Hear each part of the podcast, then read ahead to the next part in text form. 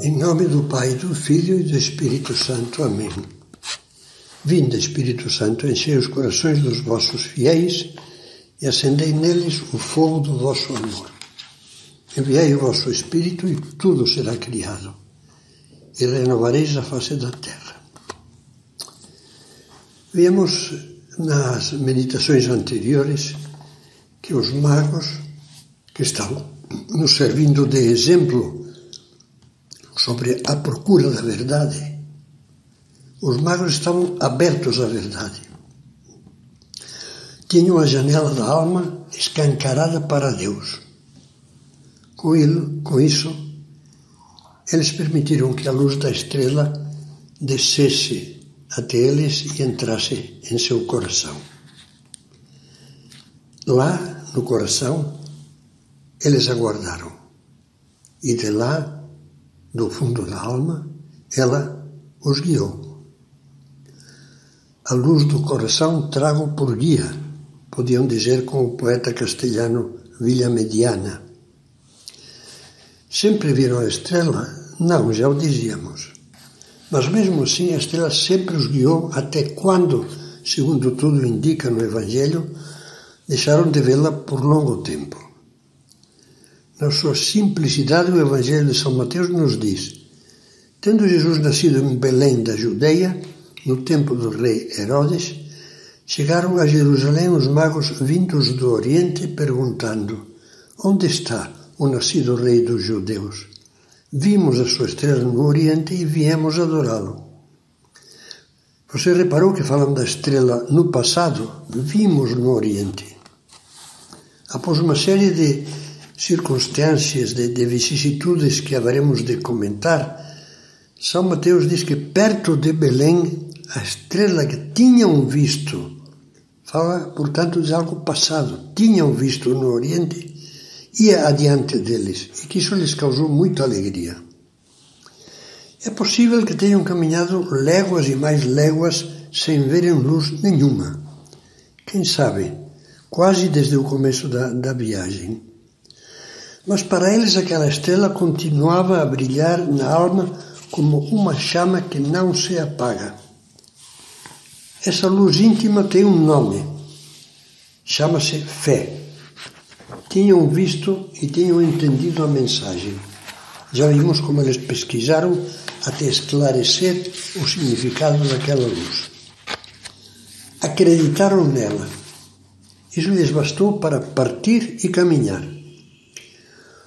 Quando a luz da verdade é percebida e abraçada, os corações nobres ficam atingidos pela sua luz, pelo seu calor.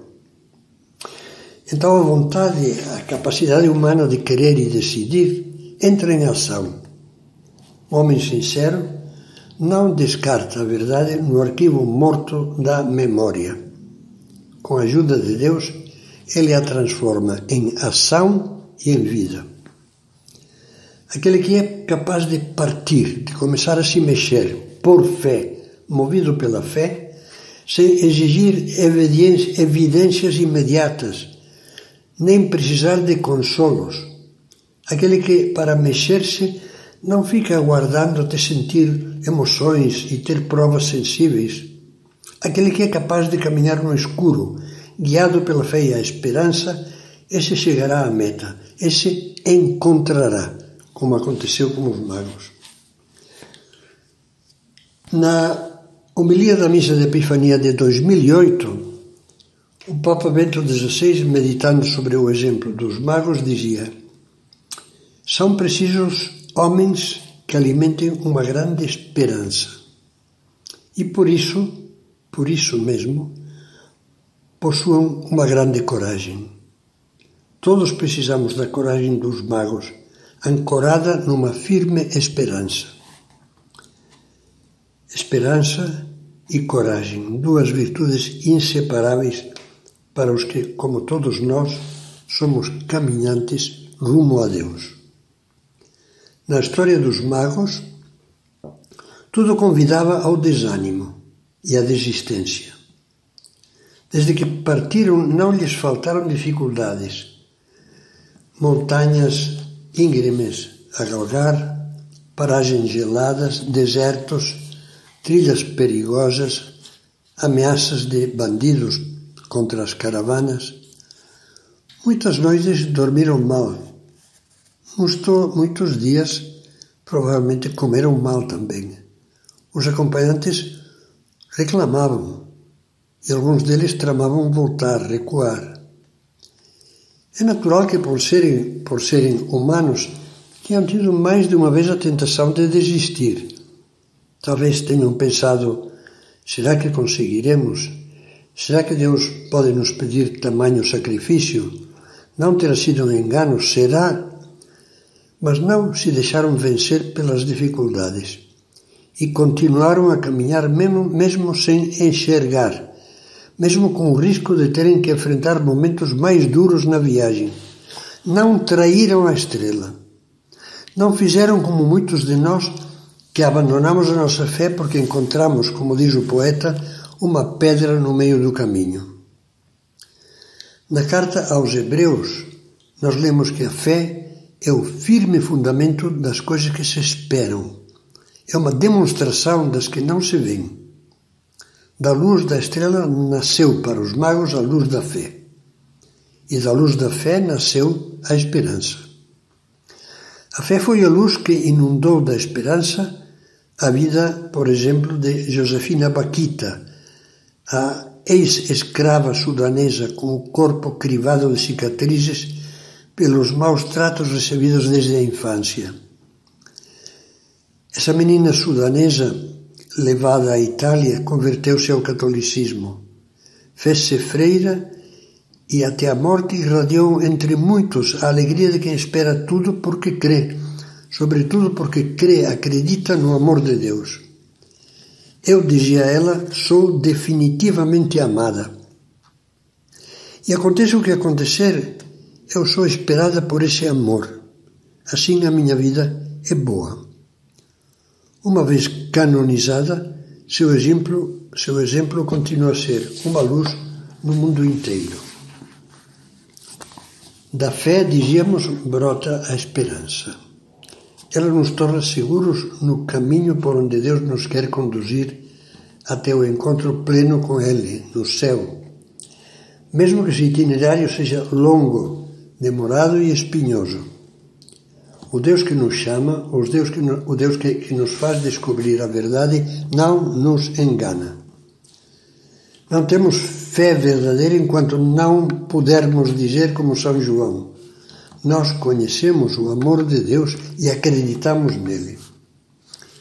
Você já vê que cada traço do exemplo dos magos nos faz pensar como se estivéssemos fazendo um retiro espiritual. Creio que seria bom fazer essas meditações como quem faz um retiro, procurando no, íntimo de nós o sentido da vida, os caminhos do amor e da esperança. Perguntemos-nos: eu, com o pedaço de vida que já vivi, para onde vou? Qual é a estrela que me guia? Que sentido tem para mim viver, trabalhar, amar, sofrer e morrer? De onde vêm as minhas tristezas e alegrias? Vale a pena demorar-se, demorar-se mesmo nessa reflexão. Gosto muito da letra da canção Chão de Estrelas e lembro-a cantada pelo famoso Silvio Caldas com seu inseparável violão. A letra usa imagens belas, mas que aplicadas a nós podem tornar-se tristes. Fala do barracão de Cinzo, de Zinco, perdão, onde mora um poeta com a mulher amada e lembra as noites em que pelas frinchas e furos do zinco o luar se infiltra e projeta pontos de luz no chão como pálidas estrelas. Então diz: Tu pisavas os astros distraída. A beleza do, do poema, nessa letra da canção, comove mas também fere, se pensarmos nas estrelas que nós já pisamos, sem querer entender a mensagem de Deus que nos traziam. Pelo contrário, quanta pirotecnia falsa nós seguimos, luzes enganosas que piscam e se apagam, por não querer aprofundar na mensagem da estrela de Jesus e segui-la. Acho que lhe fará bem meditar, devagar, em silêncio, esta afirmação do autor francês. Só são grandes aqueles que em nós mantêm a esperança e a alimentam. Aqueles que nos obrigam a ir até o fim de nós mesmos e oferecem ao nosso ardor o único ponto de aplicação digno dele, ponto de fusão, Deus, fogo devorador.